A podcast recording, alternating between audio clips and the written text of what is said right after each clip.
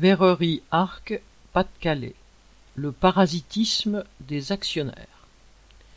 Les actionnaires du groupe verrier Arc viennent de réclamer un nouveau chèque d'argent public.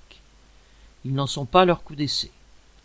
En ne prenant en compte que les deux dernières années, en 2019 dans le cadre d'un prétendu plan de sauvetage, ils ont reçu 30 millions d'euros de la communauté d'agglomération du pays de Saint-Omer, Capso, de la région Hauts-de-France et de l'État. En 2020, sous prétexte de Covid, les mêmes collectivités publiques ont signé un chèque de 108 millions d'euros. En parallèle, l'entreprise a continué de toucher une série d'autres aides publiques, comme des dizaines de millions d'euros au titre du crédit d'impôt recherche, CIR, et du crédit d'impôt pour la compétitivité et l'emploi, CICE.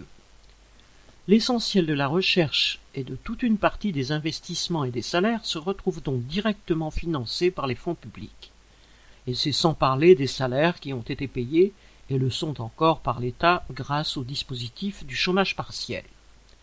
Cette fois-ci, le prétexte invoqué est un problème de logistique et la hausse des prix du gaz. Comme à chaque fois, le chantage est grossier. Si l'État ne vient pas au secours des actionnaires d'Arc, ces derniers menacent de ne pouvoir payer les salaires des prochains mois. À les écouter, il manquerait vingt millions d'euros pour boucler le budget de l'année. Cette annonce est survenue alors même que les carnets de commandes de l'entreprise sont pleins.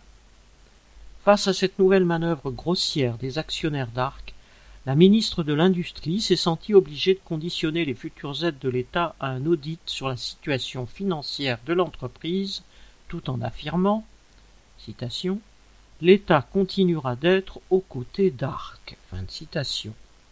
Traduction L'État continuera de gaver les actionnaires d'Arc d'argent public. Correspondant Hello.